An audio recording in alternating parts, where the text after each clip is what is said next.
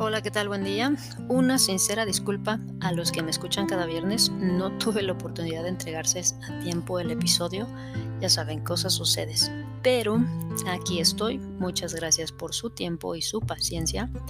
Esta semana estuvo cargadita de trabajo y es una bendición, aunque a veces terminé berreando por la carga laboral, que en mi caso particular se refleja en irritabilidad. Antes de entrar en materia, por si hay personas nuevas que nos acompañan, ¿verdad? Me presento.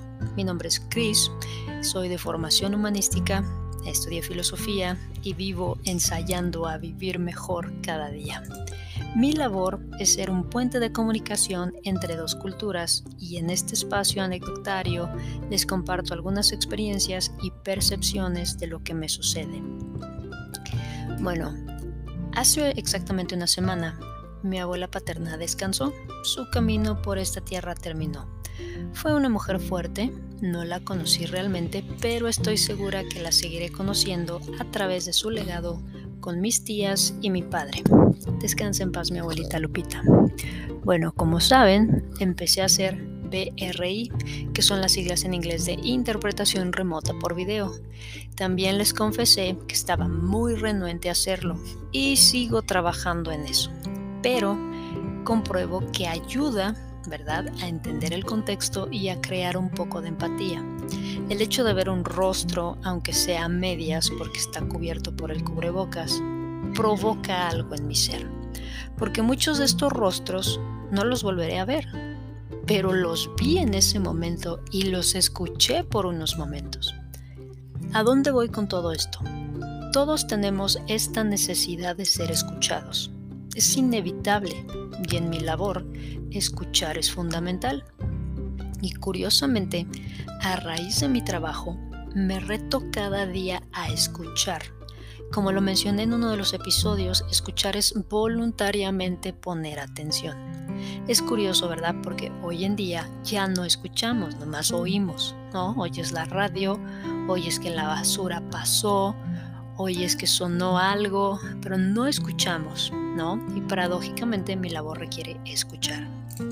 Hoy, por ejemplo, en una llamada, en una consulta pediátrica, la trabajadora social le dijo a la madre que quería saber cómo se encontraba, que si había algo en lo que le podía ayudar.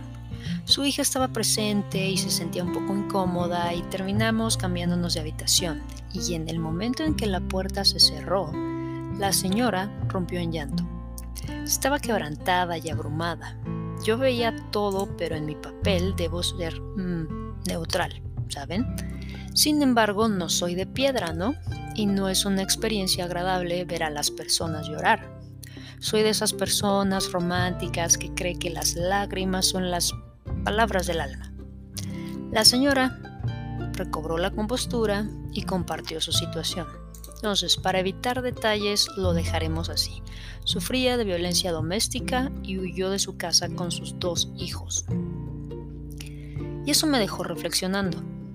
¿Cuántas personas no están viviendo el mismo infierno y nosotros no nos percatamos de eso?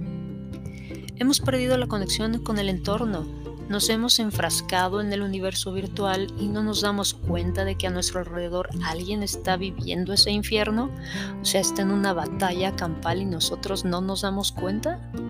Digo, a mí me toca escuchar muchas historias, a veces no las recuerdo todas, pero ¿qué pasaría si nos diéramos el tiempo de escuchar a alguien?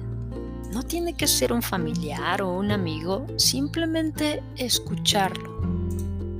Me pregunto, ¿Qué aprenderíamos de ese alguien? ¿Cómo se sentiría ese alguien? ¿Cómo nos sentiríamos nosotros? Algo en mi interior me hace creer que nos ayudaría mucho a crecer como individuos. Desarrollaríamos la sensibilidad y la empatía. En medio de este mundo caótico, frío y distante, nos daría la oportunidad de conocernos profundamente.